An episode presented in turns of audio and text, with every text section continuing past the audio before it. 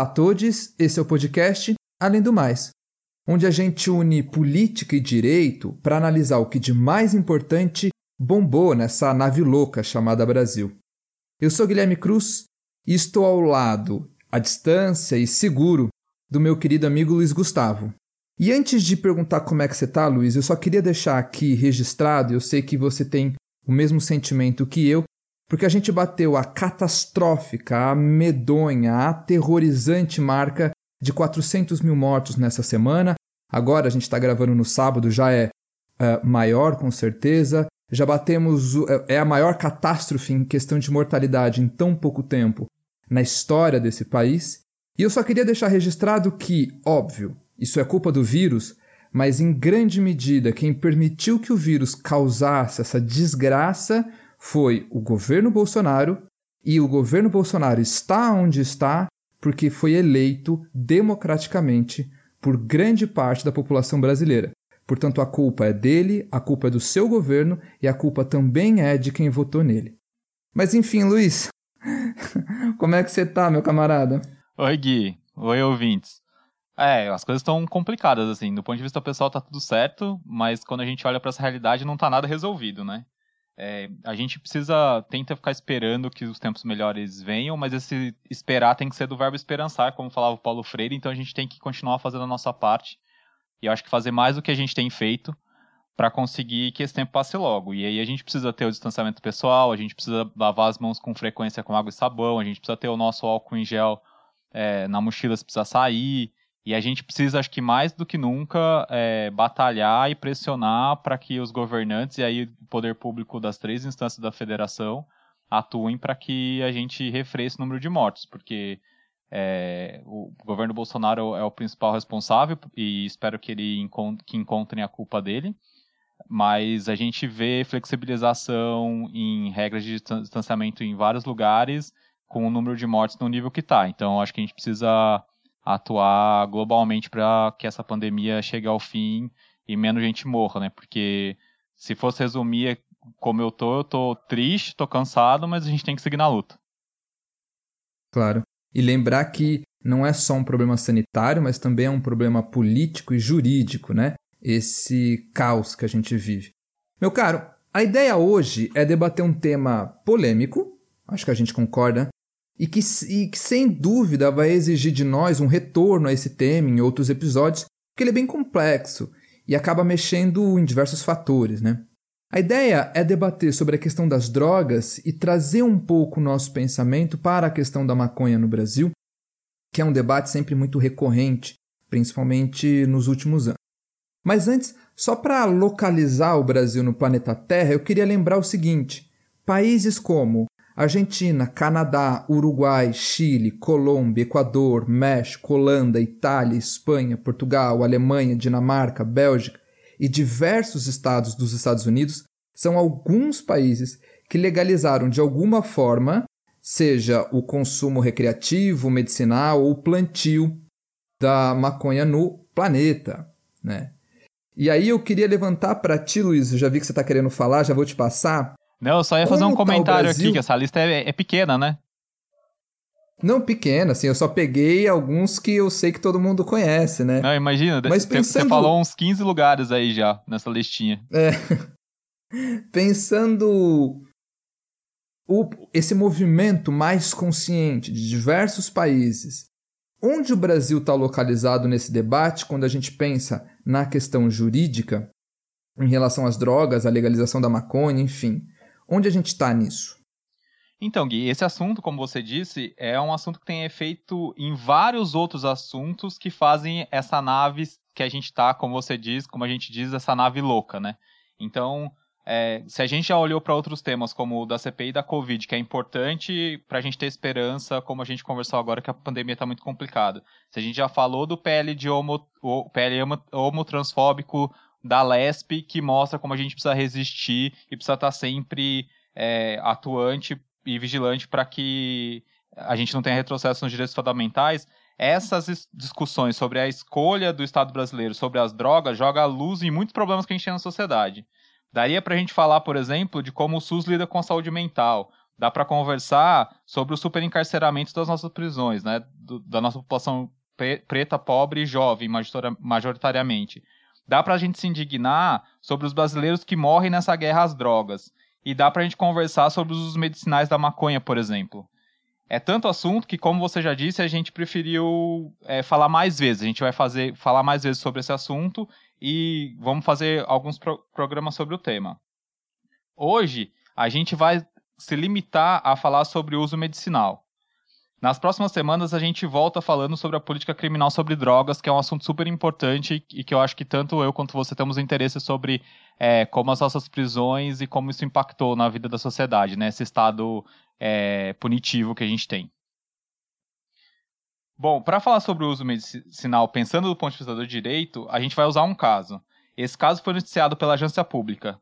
Aliás, vale visitar com alguma frequência o site da pública porque eles fazem um trabalho incrível. O caso que a pública noticiou é o seguinte: alguém precisava usar maconha como remédio para minimizar os efeitos de uma doença grave. Aí essa pessoa planta pés da maconha em casa, tira o óleo medicinal da planta para usar de forma caseira, e aí fica a pergunta: nesse contexto, será que essa pessoa pode ser presa? Essa é uma questão fundamental que a gente tem para o uso da, maconha medicinal. Bom, teve um caso no, Super, no Superior Tribunal de Justiça que discutiu em recurso em habeas corpus número 123.402 do Rio Grande do Sul um caso parecido. Nesse caso que eles discutiram, a pessoa em questão apre apresenta um quadro grave de epilepsia refratária, hiperecplexia e síndrome de Ehlers-Danlos. Esse quadro impede que essa pessoa tenha uma vida normal, ela tem sofrimento diariamente. O que dá um alívio para essa pessoa e aumenta a qualidade de vida é o uso do, do óleo de canabidiol, o CBD, o CDB, como remédio. Só que o, esse óleo ele tem um custo muito elevado porque você precisa trazer de fora e a burocracia de importação é muito, muito grande. Então essa pessoa ela procurou a justiça para poder importar sementes de maconha e plantar em casa e extrair o óleo sem ser presa porque ela estava fazendo isso.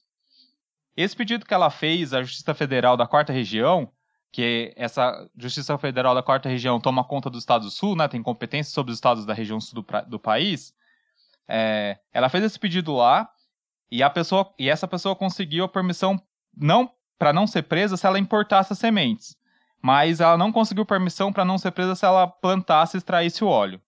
Aí eu fico perguntando, do que que resolve? Porque não faz sentido nenhum, né? Exato, do que que resolve? Tipo, do que que vai resolver a pessoa... Eu faço o que com a semente? Exato, vou expor na minha estante, né? Não tenho o que fazer. E aí, com essa decisão pela metade, né?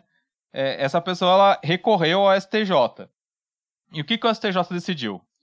Basicamente, os ministros falaram que a lei ordena que para é, que ela não fosse presa, ela precisaria de uma autorização da Anvisa para plantar.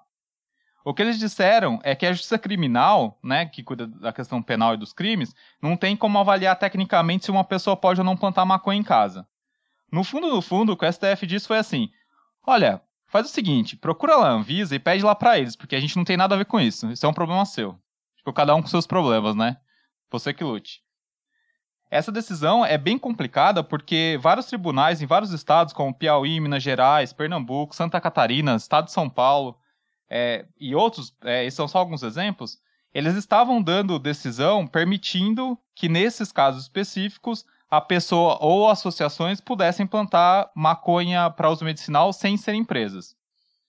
Agora, com essa decisão do STJ de não permitir plantar sem ser presa, é, isso abre um precedente para que outros tribunais neguem ou passem a negar esses pedidos. E por que, que isso acontece? Porque as decisões do STJ podem ser usadas para embasar decisões de outros tribunais.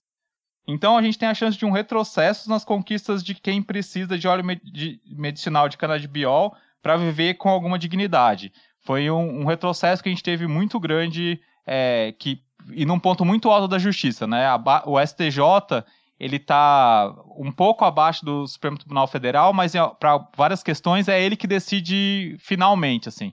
O STF depois só vai decidir se tiver questão constitucional envolvida. É, então a gente estava avançando nesse assunto do uso medicinal e agora a gente teve um retrocesso grande. Essa decisão é de março de 2021, como eu falei, né? É. E uma coisa que eu acho que a gente sempre tem que ter claro é o seguinte: as pessoas recorrem ao uso medicinal uh, do óleo, da cannabis, do canabidiol, não é, eu acho que é bobo que eu vou falar, mas tem que ficar claro, não é para o uso recreativo. Eu quero primeiro fazer uma separação dessa análise. A gente está falando aqui de um uso medicinal de uma substância é, que tem uma série de comprovações científicas do seu, do seu benefício para uma série de problemas. Então, primeiro a gente vai separar. Aqui a gente está falando de um uso medicinal urgente para uma série de problemas. Então eu me recordo que eu estava lendo matéria para a gente poder trazer esse debate de o, o, a solução que traz o uso desse óleo para pessoas com, com ataques epiléticos, eh, são dezenas de ataques por dia. E o uso desse óleo tem uma, um efeito medicinal bastante profundo nisso. Eu quero aqui fazer um passo para trás e tentar entender qual é a questão da maconha. Porque veja, eu, eu, eu não quero muito entrar nessa seara desse debate, porque ele é um pouco bobo, mas eu não preciso argumentar que o álcool e o cigarro estatisticamente matam muito mais do que a maconha. Eu também não preciso reforçar a lógica de que eu conheço uma série de acidentes é, domésticos com violência doméstica ou acidentes automobilísticos de pessoas embriagadas e ao mesmo tempo eu não conheço nenhum destes acidentes com pessoas com o uso da maconha o efeito é totalmente diferente, enfim. O que eu quero tentar entender um pouco é qual é o sentido de ter tornado a maconha algo criminoso por si só. Né? Eu quero aqui trazer. Existem uma série de, de análises históricas que tentam entender a origem disso. Então, vai ter análises históricas que vão dizer que foi por conta de um combate do uso do cânhamo no tecido feito pela indústria britânica eu não, eu não, eu não, não achei nenhuma fonte segura sobre a origem disso, mas eu quero trazer um pensamento rápido sobre a questão do conservadorismo. Veja, a maconha foi nos anos 60 aproximada, a imagem da maconha, ao movimento hippie, ao movimento de liberdade dos corpos femininos, ao movimento de liberdade sexual uh, ah, LGBT, ao movimento hippie que propunha uma sociedade alternativa nos anos 60. Então, a imagem da maconha, do consumo da maconha, foi muito fortalecida nos anos 60. É curioso que a gente pode notar isso por um fato muito simples. A luta e o tabu da maconha era infinitamente menor, e se você for pegar no Brasil, era quase inexistente, se você for puxar antes e depois dos anos 60. Portanto, aqui a gente tem um ponto. O que, que fez com que mudasse o tabu da maconha? nos anos 60. O movimento de liberdade sexual, de proposta de novas organizações sociais, que foi o conhecido movimento hippie. Né? Estou dando uma, um, uma denominação bastante simplista, mas que foi o movimento hippie. E aí a gente precisa entender o que foi esse movimento hippie. Foi um movimento que congregou três questionamentos. Questionou a hierarquia social, questionou os tabus sexuais e questionou o capitalismo. Tudo bem? Essa é a base do pensamento hippie com todas as suas divergências internas. Então aqui eu quero chamar a atenção para a gente pensar no seguinte: por que, que é importante entender a origem dos tabus? Porque a partir do momento em que eu entendo da onde eles surgem, eu posso desmontar, desconstruir e repensar aquele problema por outros olhos. Então, quando eu entendo que a crítica ao consumo da maconha ela advém da crítica ao movimento, ou seja, de uma crítica pautada no conservadorismo, a gente tem que se deparar com a seguinte questão: qual é o problema do consumo? Eu estou pensando medicinal, mas eu também estou pensando recreativo aqui, eu quero ampliar um pouco. Qual é o problema trazido por esse consumo? Em saúde, a gente está falando de um impacto de saúde individual. Diferente do álcool, que tem um impacto social, seja dos acidentes, seja das violências, a gente está pensando numa droga que tem um impacto individual. Então aqui já é uma primeira questão. A segunda questão. É muito curioso que eu vi muita gente que fuma cigarro comum ter pavor da maconha. E aí aqui já tem um problema, porque o número de pessoas que tem uma morte por câncer por maconha é infinitamente maior, de, desculpem, de cigarro é infinitamente maior do que a mortalidade por maconha.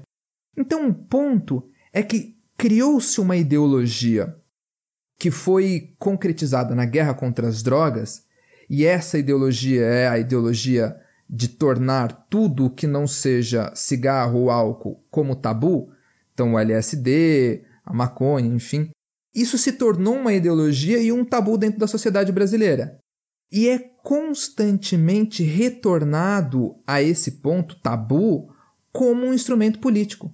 Então veja, eu passo a condenar, a criticar movimentos sociais a partir do momento em que eles tocam na questão da maconha. Então, uh, a marcha da maconha ela passa a ser condenada por tentar legalizar o uso recreativo e medicinal da maconha.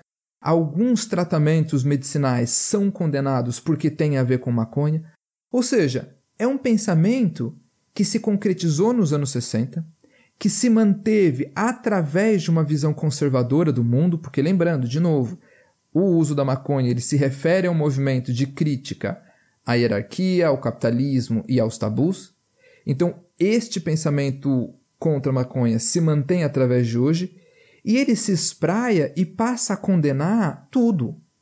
Então, agora, por exemplo, pessoas que precisam do uso medicinal da maconha ou precisam comprar escondidas, ou precisam gastar uma fortuna porque o SUS não vai fazê-lo, com raras exceções, ou tem que entrar num trâmite jurídico gigante, vai ser exposto mediaticamente falando para condenação social, quando na verdade a gente aqui está falando de uma, de uma substância natural, de uma substância que tem um impacto muito menor, mas que o tabu é maior.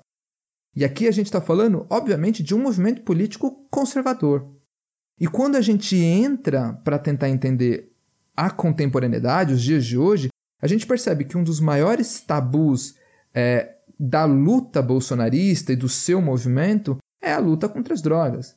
E a luta contra as drogas ela é feita através de uma construção violenta. Eu vou querer entrar na questão da violência, uh, como é feita a luta contra as drogas, depois que a gente entende que ela é uma questão ideológica, mas, Luiz, eu vou passar para você para a gente entender um pouco como se dá essa questão legislativa, jurídica, pensando aqui em marcha contra marcha a favor da legalização e tal. Como é que, em que pé o Brasil está nisso? Então, é, voltando, acho que a gente pode fazer um link para a gente manter, voltar, continuar analisando o caso que a gente estava falando e fazer um link dessa questão medicinal com a questão recreativa.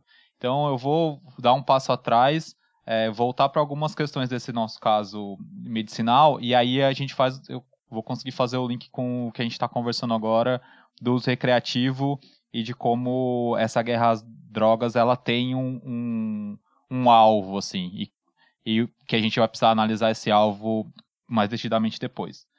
Bom, a gente tinha falado já dessa decisão que, que tomou, então, assim, tem, há avanços, né? É, houve uma conversa na sua fala agora sobre a possibilidade de importação, que é muito cara e tal, mas ela existe. O SUS não fornece, então esse é um problema. Precisa ver como resolver isso, então isso é, é um impedimento. Mas a, a justiça em si, ela estava dando decisões favoráveis, né, como a gente viu, para que as pessoas plantassem em casa e conseguissem resolver esse problema, apesar de toda a burocracia e de, de todo o problema que é o acesso à justiça no Brasil, né? As coisas demoram, é custoso, é, esse caso que a gente está discutindo agora, ele passou pela primeira instância, foi para o Tribunal Regional Federal da Quarta Região e foi para o STJ. Então passou por três juízos diferentes, né? Três instâncias decidiram sobre o mesmo tema e chegou lá ter na terceira instância e a pessoa perdeu. Isso é muito complicado. Mas eu acho que mais complicado do que ter acontecido esse fato é a fundação dada pelo ST, pela STJ que tem pouco, tem pouco rigor. O ministro que relatou o caso ele usou uma matéria da internet que dizia ver como você pedir para Anvisa para você plantar em casa. Só que faltou ele perguntar para Anvisa, né? Foi o famoso se tá na internet é verdade. Ele usou meio, ó, tá na internet. Não, é assim, só para deixar bem claro para o nosso ouvinte, o juiz foi na internet, pegou uma matéria, ele não checou se a matéria era verdade, a matéria dizia sobre uma decisão da Anvisa, ele não checou com a Anvisa, ele pegou essa matéria, tomou ela como realidade e deu uma decisão em cima de uma matéria da internet. É, como, é meio. E nem era de um grande site de mídia super conhecido, tipo uma Folha de São Paulo. Não, é, é assustador imaginar que um juiz com tamanho poder faz um troço desse. É, ele tá na, na, no Tribunal da Cidadania, né? É, é quem decide sobre as leis no Brasil, o que é legal o que não é legal, é, é o STJ. Ele tá numa instância é, muito alta da justiça brasileira, né? É, e o, o, mais engraçado é que a gente até espera a utilização de notícia assim se você receber da sua tia no WhatsApp. Só que o juiz colocou isso no acórdão do STJ. Esse é um problema bem grande. Se ele tivesse pedido para um assessor, cara, fazer uma pesquisa, para um estagiário pesquisar, dar uma ligadinha na Anvisa para confirmar, é, ele teria percebido que esse procedimento não existe.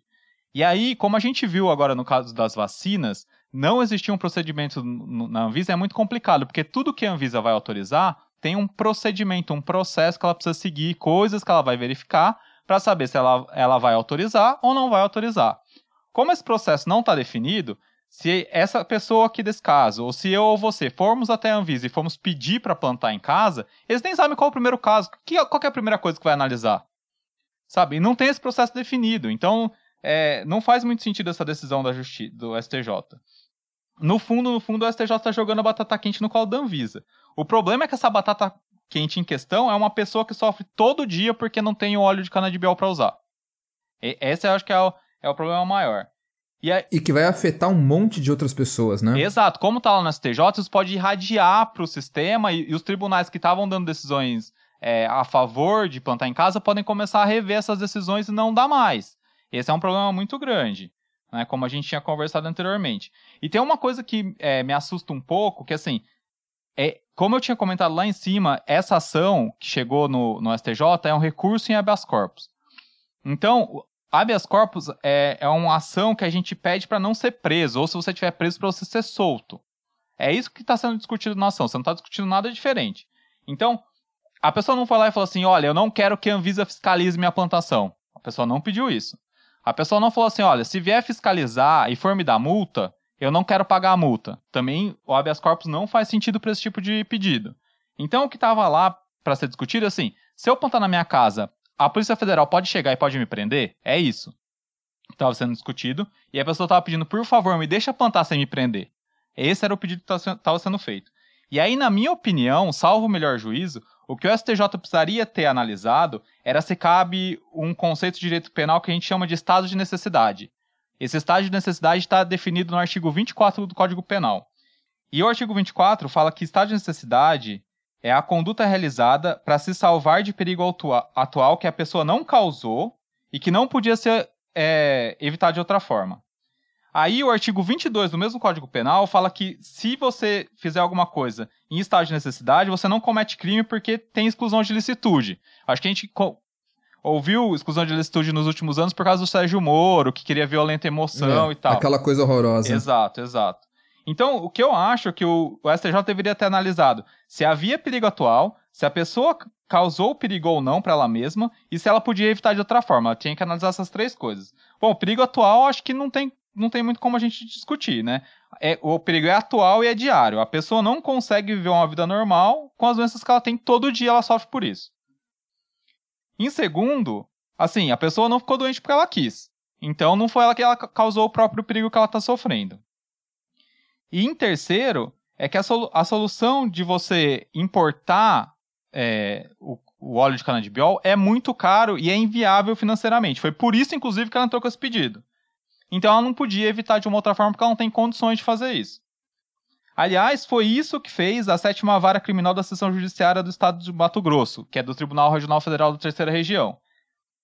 É, o, que, o que eles fizeram? Eles decidiram em habeas corpus no ano passado exatamente nesse sentido, olhando se tinha os pré-requisitos de estado de necessidade, e eu vou colocar a decisão desse julgamento e o caso nas referências desse programa para vocês poderem olhar depois. Mas, Gui, para ser bem honesto, o STJ decidiu de uma certa forma, mas tem um outro problema de fundo sobre a justiça. Porque mesmo essas decisões que a gente conversou dos tribunais dos estados, que diziam ser possível plantar em casa, elas se baseavam em princípios muito genéricos. Então, elas se baseavam assim, ó, dignidade da pessoa humana, direito à saúde. Tá, mas como eu faço para sair da dignidade da pessoa humana, para sair do direito à saúde e chegar até que eu posso plantar maconha em casa? Porque assim. Ou seja, do abstrato pro concreto, quase, né? É, porque se for pensar assim, direito à saúde e dignidade da pessoa, a pessoa humana, todo mundo é, tem esses direitos e todo mundo tem que ter dignidade na, na vida, né? Então, como que eu saio daí para chegar que aquele caso específico a pessoa pode plantar em casa? Se a gente for pensar, eu moro aqui em São Paulo, é uma cidade estressante, é, minha vida é estressante, eu quero plantar maconha em casa para eu poder fumar e ficar mais tranquilo. Se eu chegar com habeas corpus, a justiça vai me dar isso positivamente ou negativamente? Ah, se ela me der negativamente, o que diferencia então o meu caso do caso dessa pessoa que é doente, que tem os problemas, que vai usar é, a maconha para fins medicinais? Qual que é a diferença? Claro. Né? E isso não está bem posto na, nas decisões dos tribunais dos estados. Então, se essas decisões tivessem sido com mais esmero, poderia acontecer do STJ, quando olhar o quadro normativo sobre o uso medicinal da maconha no Brasil, olhar para as decisões com um embasamento mais fundamentado, inclusive alterar a percepção que ele tinha sobre os casos e ter alterado essa decisão que ele deu. Então, tem um problema sistêmico no Brasil das decisões não estarem muito bem fundamentadas e isso atrapalhar quando a gente quer progredir e fazer o direito avançar de uma forma para um direito justo, como a gente conversou no, no, último, no último episódio, né? Mas aí tem uma outra pergunta, né, que é o vínculo que eu queria fazer com você. Eu respondi que eu não poder plantar, se eu podia ou não plantar em casa, e eu respondi que não, né, quando eu fiz essa pergunta. Eu não, acho que não. Mas não mesmo, porque tem alguns casos, por exemplo, o Gregório do Vivier foi num evento público, que está gravado na internet, e disse: Olha, tenho dois pés de maconha em casa. A polícia bate na minha porta e me prenda. E até agora ninguém foi até lá. Só que a polícia está todo dia entrando nas favelas, indo para as periferias e prendendo adolescente, é, apreendendo adolescente e prendendo jovem que tem um baseado no bolso. Isso é um problema muito grande. Então a gente tem é, um contexto que ele vai para além do que está definido do direito, porque tem algumas pessoas que falam, ó, oh, estou descumprindo a lei, e não acontece nada com elas. Claro, é, eu acho que sempre tem uma estratégia por trás do que é muito abstrato e pouco definido. Então, eu posso argumentar que o estresse de viver em São Paulo numa pandemia está me causando problemas de saúde horrorosos é um pouco do que você colocou. A lei vai me permitir plantar maconha se eu disser que ela vai aliviar problemas do estresse? Não tem como saber exatamente. Assim como a gente vai ter, já estou dando um spoiler, mais para frente teremos um episódio para a gente debater população carcerária, a questão da guerra contra as drogas, mas só para seguir isso que você pontuou, há um outro problema. Porque na minha primeira fala eu quis construir um pouquinho como se deu a ideia do tabu da maconha, da onde surgiu. Mas agora eu queria só pontuar, e a gente já está chegando no final do episódio, o nosso tempo está batendo. Eu queria pontuar a seguinte questão: a que serve a guerra contra as drogas? Porque eu queria entender uma coisa: a guerra contra as drogas existe há anos, há décadas. E ela é uma guerra extremamente violenta. E eu estou dizendo aqui violento no sentido de, de policial com coturno na porta da casa, da, na, nas periferias, invasão de casa sem mandato, prisão e gente morrendo com bala perdida. Quais são os resultados da guerra contra as drogas? O tráfico continua e cada vez maior, as milícias entram no comércio do narcotráfico e conseguem construir um império muito mais poderoso e violento. Portanto, qual é a resolução de décadas de guerra contra as drogas? E aí a gente percebe, por exemplo, o uso de políticas públicas no combate às drogas não através da guerra e da violência, mas através de políticas sociais. Ou seja, se você usa droga, beleza, vamos fazer o seguinte: estou pensando aqui o pensamento de outros países. Tenta, como por exemplo o Canadá fez com os usuários de heroína. Vai ter um espaço público onde você pode usar heroína e o governo vai te fornecer agulha. Neste espaço, se você quiser, você vai ter assistência médica, psicológica, ajuda. Portanto, olha a diferença entre eu bater na periferia com força bruta, como é feito no Brasil, e eu apoiar o usuário e falar: você quer usar recreativamente? Tudo bem. Mas se você precisar de ajuda, tamo junto. O governo vai te ajudar na assistência é, a favor dos viciados. Que é diferente do nosso. E aqui eu pontuo por que, que o discurso da guerra contra as drogas dá certo no Brasil? Por dois pontos. Primeiro, porque temos uma cultura política violenta desde sempre, eu vou publicar na quarta-feira no site parceiro nosso Republiqueta, falando sobre a questão da violência da guerra contra as drogas. Então, em primeiro ponto, a nossa forma de lidar com as drogas é pela violência, por conta de uma política, de uma cultura política violenta brasileira, mas em segundo momento, porque é útil como controle social. Veja, vai numa rave, naquelas raves caríssimas, de dois dias de uma batida incessante e infernal, Quem aguenta ficar dois dias com aquela batida incessante e infernal só à base de cerveja? É impossível. Acho que dá para entender que ali tem mais droga do que em qualquer outro lugar. Bem, vai no, no, nessas universidades que custam 3 mil reais a, a mensalidade na medicina e vê se, se a galera tá lá tomando café apenas. Não estou condenando, eu só estou pontuando que a forma em que a gente lida com o Gregório do Vivier e a forma em que a gente lida com um rapaz preto, pobre da periferia que tem um baseado e que vai apanhar quando a polícia pegar esse rapaz é completamente diferente. Portanto, a guerra contra as drogas, que é balizada em uma ideologia, como eu tentei pontuar na minha primeira fala, ela se sustenta no Brasil por dois pontos. Porque a gente tem uma cultura política violenta desde sempre e porque ela é utilizada como controle social. A guerra às drogas no Brasil é uma forma de controle social em que eu bato na periferia, mas eu permito o centro se manter em, como usuário. Mas enfim, como eu disse, a gente vai precisar de outros episódios. Mas Luiz, mais alguma coisa? Não, não, vigiar e punir tá aí, né? Sendo utilizado todo dia. Vigiar e punir, um outro livro do Foucault que eu indico mais mais para o final da vida dele, que é o Sociedade Punitiva, vale a pena uma ampliação do debate. Então ficamos por aqui. Obrigado por nos acompanhar nesse debate. Sintam-se mais do que convidados para os próximos. Não esqueça de nos seguir na sua plataforma de áudio favorita, porque assim você acaba recebendo o aviso quando tiver um episódio novo.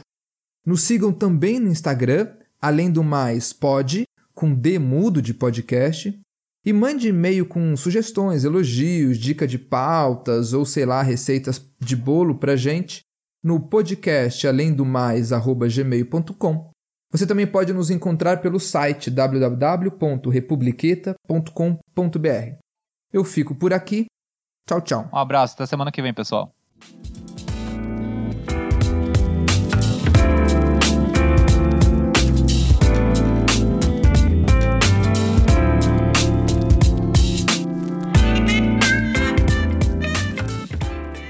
Três erratas rápidas. Primeiro que o correto é canabidiol e não canadibiol, como eu falei. O segundo é que a Justiça Federal do Mato Grosso é da primeira re região. E o terceiro é que em um momento tem um STF no lugar de um STJ.